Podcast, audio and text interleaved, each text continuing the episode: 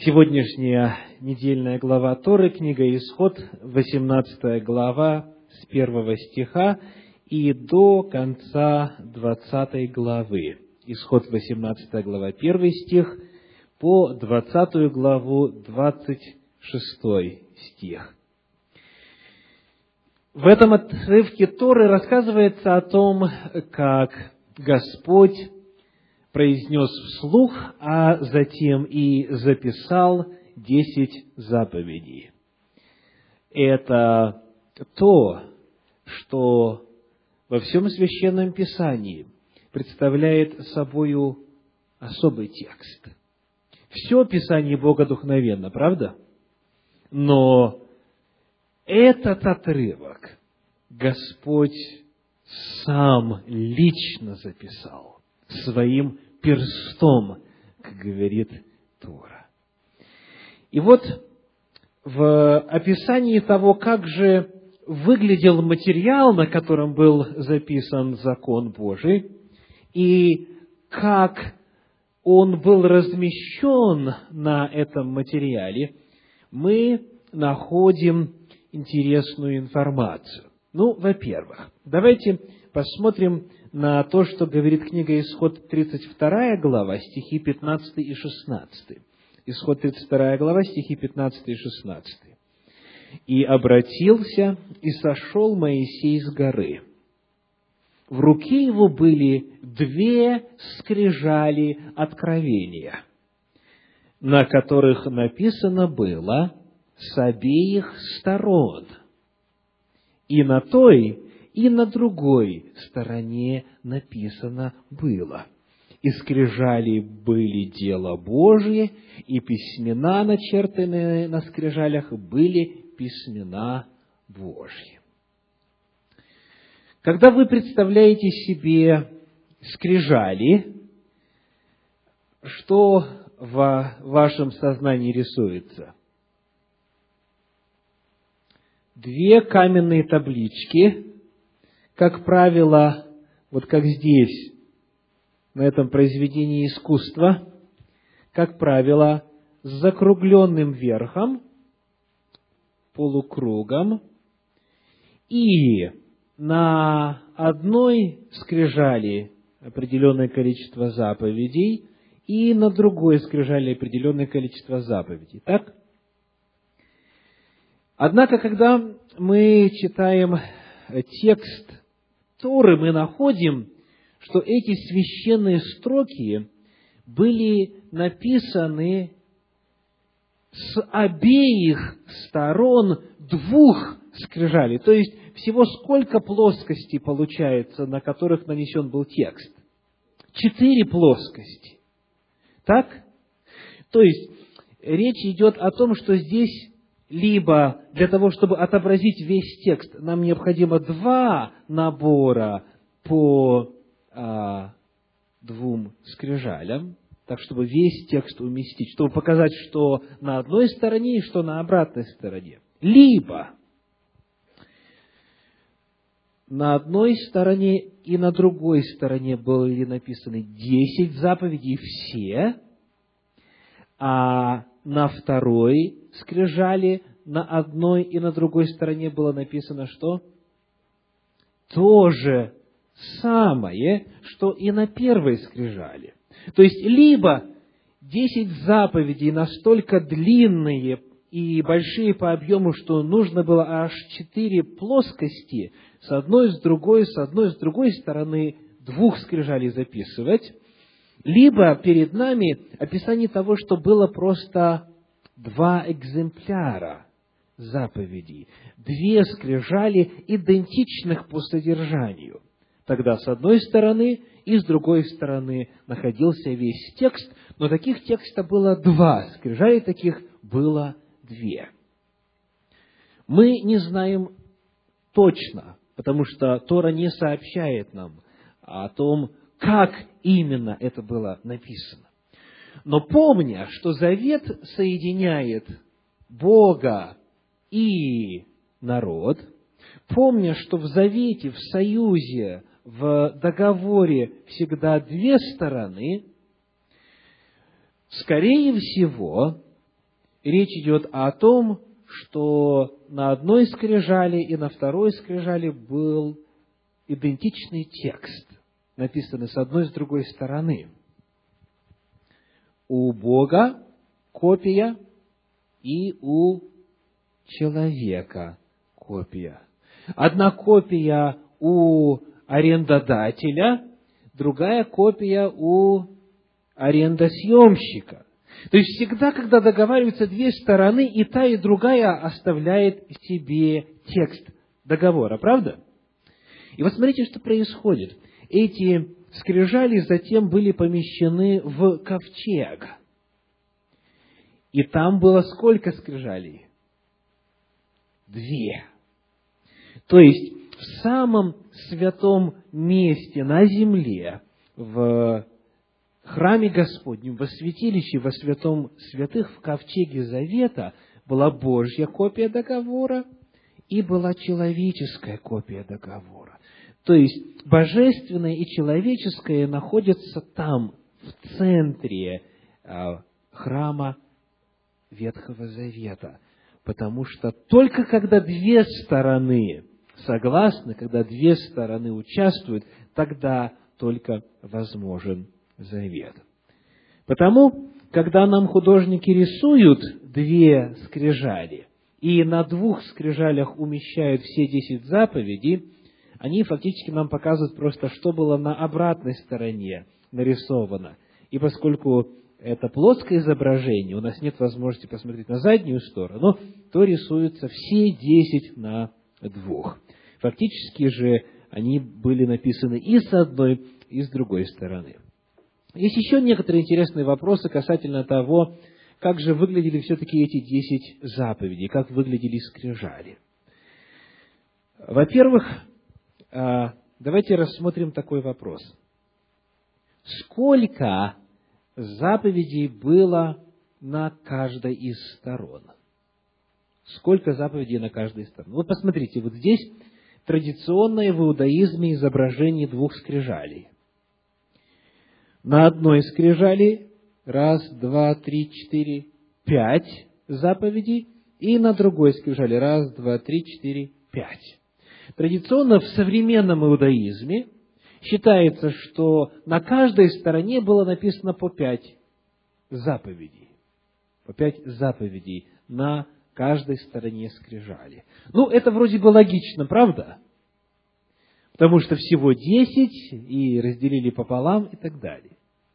Но а, вы, наверное, знаете, что существуют и другие разделения. Не пять и пять. А вот смотрите, что, например, говорит католический катехизис. Деление и нумерация заповедей менялись на протяжении истории. Настоящий катехизис следует порядку заповедей, установленному святым Августином и ставшему традиционным в католической церкви.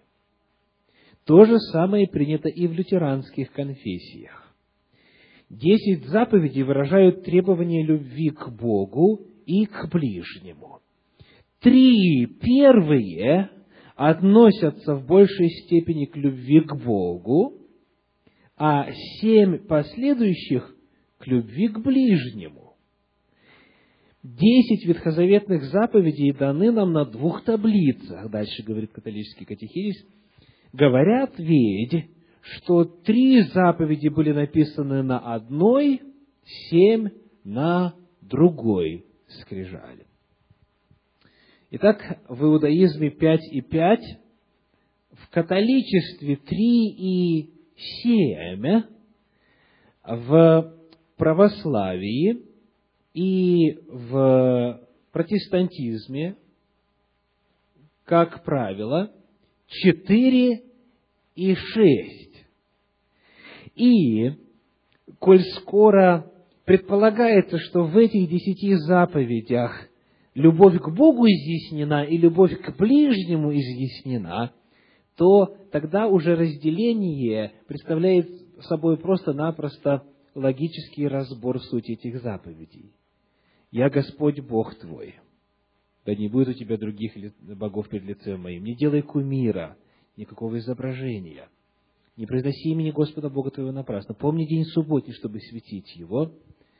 А, и потом пятая заповедь – почитай отца и мать. То есть совершенно очевидно, что начиная с пятой заповеди, а, суть заповедей меняется, сфера взаимоотношений меняется. Начиная с родителей, разговор ведется уже о взаимоотношениях между людьми, а, о том, как ближнему необходимо показывать любовь.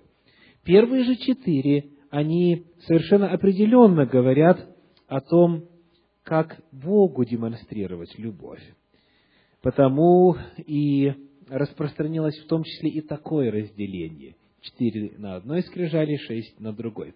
Как было на самом деле, мы не знаем. Вновь, Тора не говорит.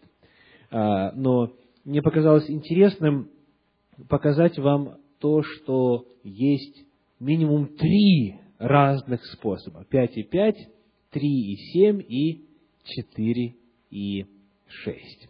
Очень интересно, когда э, начинаешь исследовать то, как разные авторы и разные направления религиозные представляют вроде бы знакомые до боли вопросы.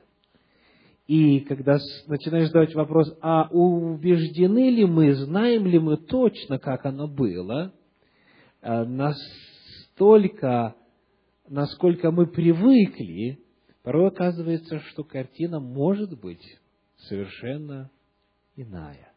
Потому вновь призыв исследуйте Писание. Всякий раз, когда мы открываем Слово Божье, мы обнаруживаем для себя детали, которые не видели раньше. Еще один интересный вопрос. А, традиционно в иудаизме считается, что первая заповедь написана во втором стихе. У вас открыто 20 а, глава книги Исход, второй стих. «Я Господь Бог твой, который вывел тебя из земли египетской, из дома рабства». А вторая заповедь начинается с третьего стиха. Что написано в третьем стихе? «Да не будет у тебя других богов перед лицом моим». И не делай себе кумира, никакого изображения, это все часть второй заповеди, согласно современному представлению в иудаизме. Потому первая заповедь очень интересно, звучит так. «Я Господь Бог твой, который вывел тебя из земли египетской, из дома рабства». Точка. В иудаизме первая заповедь не содержит никакого запрета. Это утверждение. Вот какой я. Я тот, который спас тебя, я тот, который вывел тебя. И только начиная со второй заповеди уже идет запрет. Однако такое деление существовало не всегда. В книге историка первого века Иосифа Флавия – в его книге «Иудейские древности», в книге 3, главе 5, в пятом параграфе, где передается содержание э, текста десяти заповедей, сказано так. Итак, первая заповедь учит нас тому, что Господь Бог един, и что только Ему следует поклоняться. Вторая заповедь запрещает делать изображение. То есть, во время Иосифа Флавия в первом веке нашей эры считалось, что первая заповедь все-таки заканчивается в конце третьего стиха. То есть там не только «Я Господь, который вывел тебя», но и «Да не будет у тебя других богов перед лицем моим». В современном иудаизме, как правило, считается, что вторая заповедь начинается с третьего стиха. Итак, вот это некоторые детали, что касается того, как выглядели скрижали, э, где был написан текст, как он мог быть разделен и каково разделение заповедей. Должен сказать, конечно, что представляется, что Иосиф Флавий все-таки прав, потому что заповедь «Да не будет у тебя других богов перед лицом моим» запрещает что-либо или кого-либо на место Бога, А вторая заповедь, не делай себе кумира, никакого изображения, рассматривает уже совершенно другой вопрос. Не делай себе никаких изображений того, что ты считаешь Богом. Первая заповедь говорит, пусть у тебя никто не будет Богом, кроме Господа. А вторая говорит, не делай никаких изображений а, того, что ты считаешь Богом. То есть между ними есть тематическая, логическая а, разница. И а, потому, а, скорее всего, именно так следует разделять текст этих заповедей. Еще один интересный вопрос касательно текста заповедей звучит так. Сколько раз в Библии повторены заповеди? Именно вот так весь список. Дважды. Дважды. В книге Исход в 20 главе, в сегодняшней главе Торы, и еще где? Второзаконие, 5 глава. И вот, сравнивая текст 20 главы книги Исход и 5 главы книги Второзакония, мы находим между этими двумя текстами отличия – отличие. Оно касается, это отличие или эти различия касаются нескольких заповедей. Вот, например, давайте посмотрим на то, как четвертая заповедь выглядит в книге Второзакония. Второзаконие, 4, 5 глава, мы будем читать там четвертую заповедь. И она начинается с 13 стиха, да, с 12 пятая глава, с 12 стиха по, по 15. С 12 по 15. «Наблюдай день субботний, чтобы свято хранить его, как заповедал тебе Господь Бог твой». Кто помнит, как в книге Исход эта заповедь дана? «Помни день субботний, чтобы светить его». И дальше. «Шесть дней работы» и так далее. А здесь в книге Второзакония сказано «наблюдай день субботний, чтобы свято хранить его, как заповедал тебе Господь Бог твой. Дальше. Шесть дней работай, делай всякие дела твои, день седьмой суббота Господу Богу твоему, не делай воля никакого дела, ни ты, ни сын твой, ни дочь твоя, ни раб твой, ни раба твоя, ни вол твой, ни осел твой, ни всякий скот твой, ни пришельц твой, который у тебя, чтобы отдохнул раб твой и раба твоя, как и ты. Вновь, вот этой фразы, чтобы отдохнул раб твой, раба твоя, как и ты, нету в 20 главе книги Исход. И тем более нету 15 стиха. «И помни, что ты был рабом в земле египетской, но Господь Бог твой вывел тебя оттуда рукою крепкою и мышцей высокою, потому и повелел тебе Господь Бог твой соблюдать день субботний». Скажите, какая причина указана в 20 главе книги Исход? Ибо в шесть дней создал Господь небо, и землю, и море, и все, что в них, и в день седьмой почил, посему благословил Господь, день субботний осветил его. Здесь этой причины нет, она не указана. Но указана иная. Тебя Господь вывел из рабства египетского, и потому дал тебе субботу. И вот появляется тогда вопрос, а какой же текст соответствует тому, что Бог сам написал. Исход 20 глава или Второзаконие 5 глава. Кстати, не только четвертая заповедь, некоторые иные заповеди тоже отличаются от текста 20 главы книги Исход. Давайте посмотрим, что говорится в самом начале книги Второзакония. Второзаконие первая глава, прочитаем стихи 1 и 5. Второзаконие 1 глава, стихи 1 и 5. «Сии суть слова, которые говорил Моисей всем израильтянам за Иорданом в пустыне, за Иорданом в земле Моавицкой, начал Моисей изъяснять закон сей и сказал». То есть, в самом начале книги Второзакония мы находим что она есть что? Изъяснение. Это слова, которые Моисей сказал перед тем, как они пересекли Иордан, и он вспоминает историю, он вспоминает законы и изъясняет их. Потому, давайте вернемся к пятой главе книги Второзакония, он говорит, 12 стих, «Наблюдай день субботний, чтобы свято хранить его, как заповедал тебе Господь, Бог твой». То есть совершенно ясно, что это не Господь говорит, это Моисей говорит. Соблюдай, наблюдай, как Господь сказал когда-то, а, около сорока лет назад на горе Синай. Так? И 15 стих то же самое. А, «И помни, что ты был рабом в земле египетской, но Господь Бог твой вывел тебя оттуда». Это слова Моисея. Господь вывел тебя и потому заповедал тебе а, соблюдать закон. То есть, иными словами, причина разницы в тексте десяти заповедей заключается в том, что второзаконие – это не только текст, но еще и истолкование, объяснение. Моисей добавляет некоторые моменты, которые не являются частью того, что сам Бог сказал изначально. Иными словами, текст э, десяти заповедей 20 главы книги Исход является оригинальным уже пятая глава книги Второзакония содержит некоторые добавления и модификации с учетом того, что целое поколение вымерло, и Моисей заново объясняет народу закон. Итак, мы посмотрели с вами на некоторые обстоятельства дарования, размещения э, и написания декалога, текста э, закона Божия, десяти заповедей. Теперь еще один очень важный вопрос. Книга Исход, 19 глава, первые два стиха. Книга Исход, 19 глава, первые два стиха.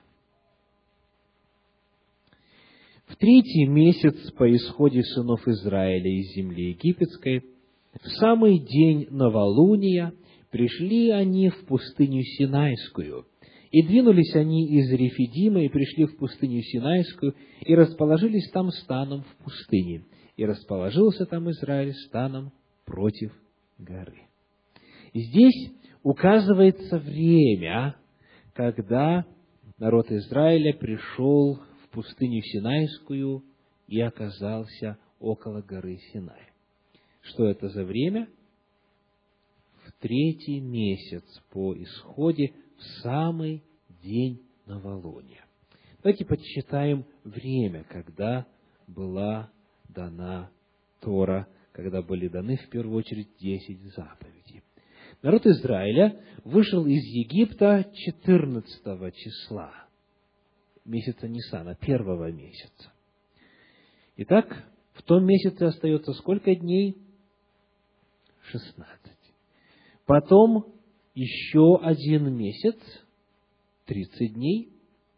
Они пользовались лунным 30-дневным календарем. Это дает нам уже 46 дней. Сказано, они приходят в день новолуния. То есть это уже первый день третьего месяца. То есть уже 47 дней. И Господь говорит им, стихи 10 и 11, и сказал Господь Моисею, пойди к народу и освети его сегодня и завтра, пусть вымоют одежды свои, чтобы быть готовыми к третьему дню.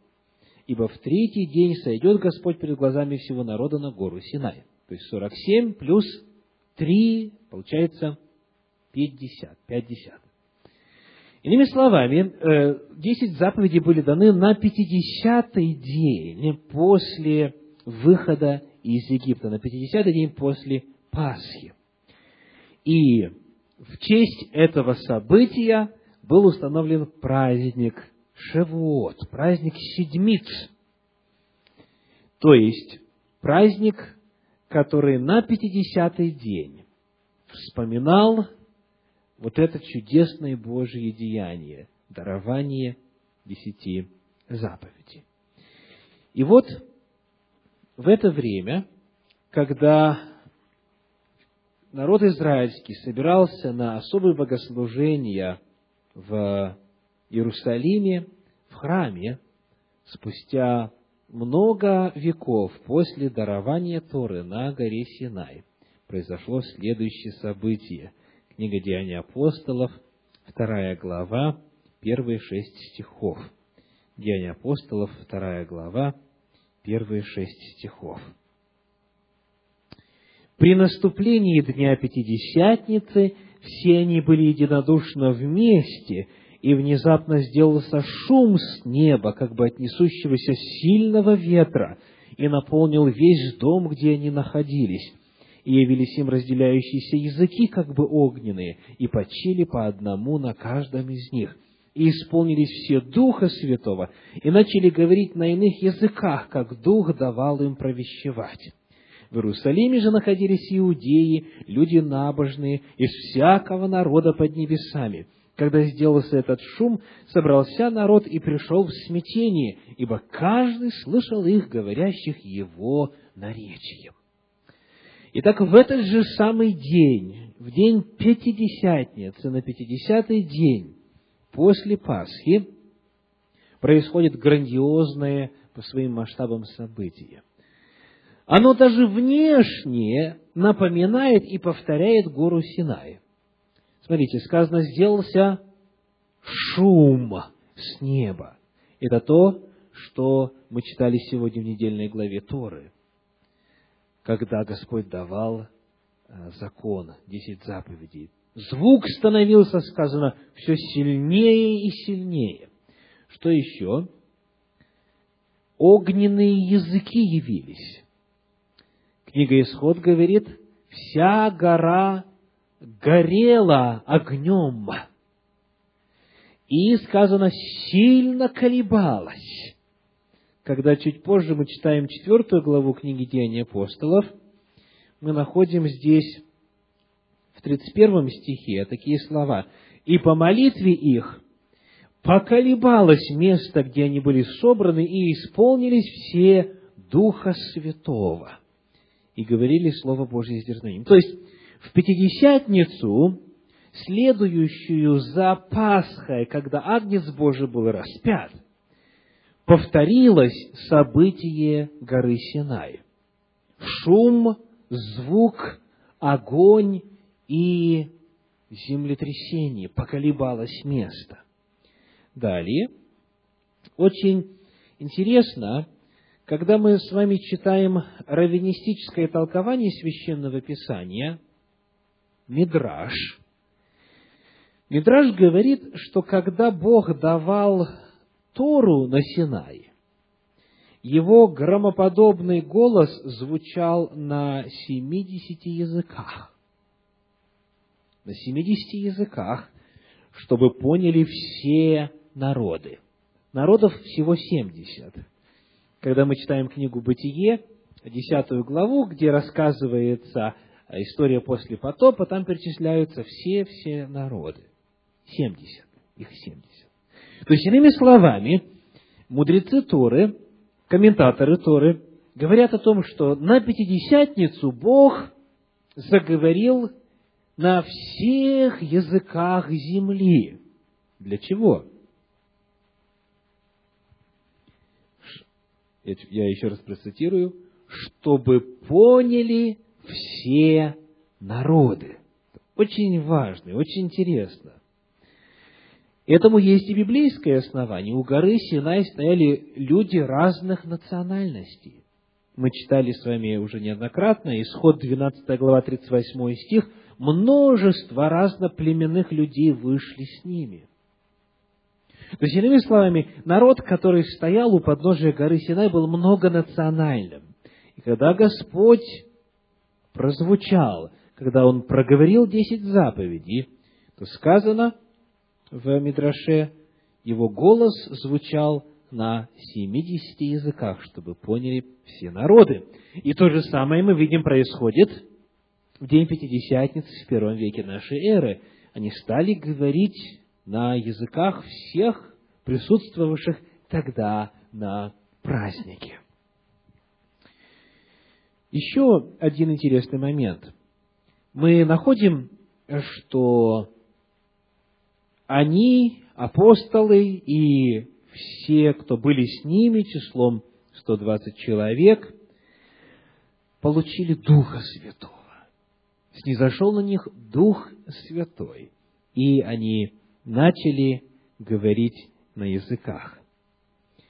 И вот здесь я хочу показать вам одну весьма интересную и важную деталь. Откроем Евангелие от Луки, 11 главу, 20 стих. Луки, 11 глава, 20 стих. если же я перстом Божиим изгоняю бесов, то, конечно, достигло до вас Царствие Божие. Христос говорит, если я перстом Божиим изгоняю бесов, то, конечно, достигло до вас Царствие Божье. Это уникальный термин в Священном Писании – перст Божий. Это понятие встречается в Ветхом Завете всего три раза. Давайте посмотрим, где. Книга Исход, 8 глава, 19 стих. Исход, 8 глава, 19 стих.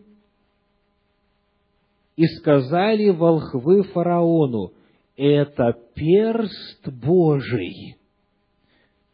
О чем идет речь?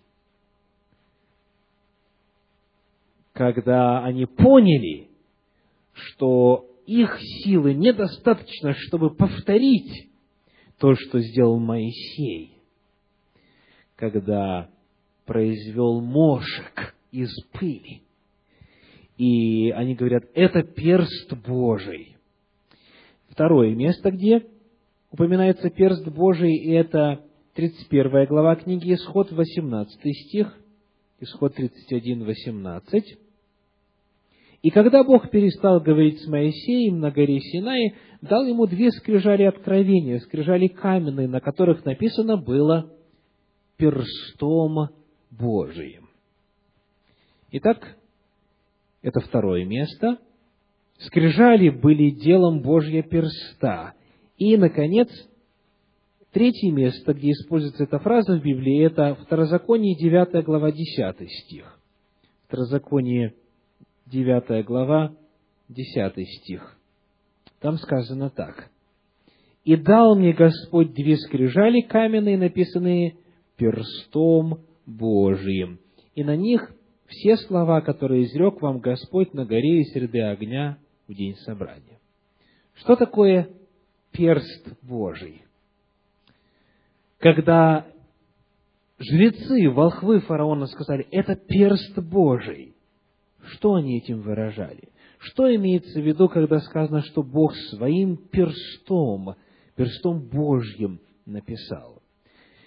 Что имеется в виду, когда Христос сказал, если я перстом Божиим совершаю чудеса, то достигло вас Царствие Божье.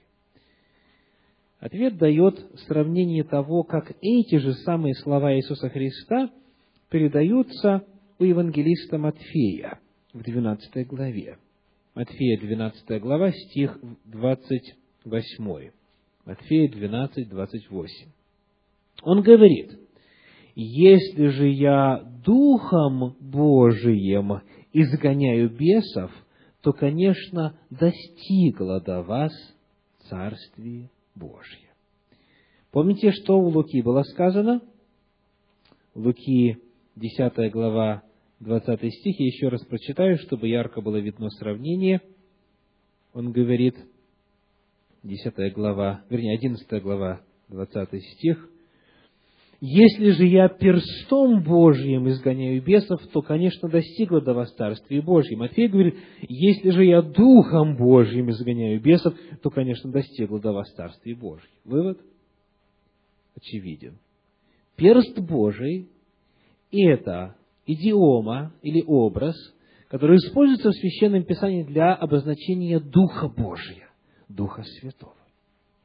Итак, эти жрецы египетские увидели, что Дух Божий действует, что сила Божья действует. И Иисус Христос в своем служении Духом Божиим изгонял бесов, исцелял и так далее. Его обвиняли в том, что Он Духом дьявола, духом Вильзевула изгоняет. Перст Божий – это Дух Божий. Скрижали, которые были начертаны на камнях, были выгравированы на них Духом Божьим. Духом Божьим. Или Божьим перстом. А когда пришло время для того, чтобы в день Пятидесятницы исполнилось или повторилось событие дарования закона на Синае, Дух Святой снова принялся за дело. Тот же Божий перст, тот же Святой Дух, который написал заповеди на скрижалях, излился на учеников, и вот с какой целью. Давайте прочитаем с вами, что сказано на эту тему во втором послании Коринфянам в третьей главе. 2 Коринфянам, третья глава, стихи с 3 по 9. 2 Коринфянам, третья глава, стихи с 3 по 9. «Вы показываете собою, что вы письмо Христово, через служение наше, написанное не чернилами, но Духом Бога Живого, не на скрижалях каменных, но на плотяных скрижалях сердца. Такую уверенность мы имеем в Боге через Христа. Не потому, чтобы мы сами способны были помыслить, что от себя, как бы от себя, но способность наша от Бога. Он дал нам способность быть служителями Нового Завета, не буквы, но Духа, потому что буква убивает, а дух животворит. Если же служение смертоносным буквам, начертанное на камнях, было так славно, что сыны Израилевы не могли смотреть на лице Моисеева по причине славы лица его приходящей, то не гораздо ли более должно быть славно служение Духа? Итак, в день Пятидесятницы, на Пятидесятый день, после выхода из Египта, после Пасхи, Дух Святой написал заповеди на каменных скрижалях, а спустя несколько сот лет, в день Пятидесятницы, в первом веке нашей эры, тот же Дух Святой записал те же десять заповедей, где? На плотяных скрижалях сердца. Перед нами таким образом открывается истина о том, что в рамках Нового Завета всем, кто обретает Духа Святого и силу Духа Святого, дается способность быть служителями Нового Завета. И эта способность заключается в том, что Дух Святой записывает этот же самый текст теперь уже на другом материале. Надеюсь, гораздо более податливом материале, чем камень. Как и сказано было у пророков, «Я возьму из плоти вашей сердце какое? Каменное, и дам вам сердце плотяное, так чтобы вы ходили в моих заповедях». Праздник Пятидесятницы – это в первую очередь праздник десяти заповедей. Праздник Пятидесятницы – это праздник закона, это праздник деколога. И это благая весть о том, что Бог сегодня, Дух Святой сегодня продолжает ту же самую чудесную работу. И потому ковчег неизвестно, где находится. Он уже не нужен на земле, потому что ковчег сейчас представляет собою что? Ваше сердце или ваше тело. Вы есть носители скрижалей на плотяных, сердечных, каменных плитах записан Божий закон. Итак, сегодня мы с вами исследовали то, каким образом Господь дал свой закон – как он выглядел, как выглядели скрижали, как был написан на них текст, а главное, что произошло в тот же самый день в историческом отношении в первом веке нашей эры, как Пятидесятница повторилась. И сегодня может повторяться для каждого из жителей Земли главный вопрос будет звучать так. Захочу ли я принять в свое сердце десять заповедей? Позволю ли я Духу Святому написать этот текст священный в моем сердце, как раньше Он написал его на каменных скрижалях. Аминь.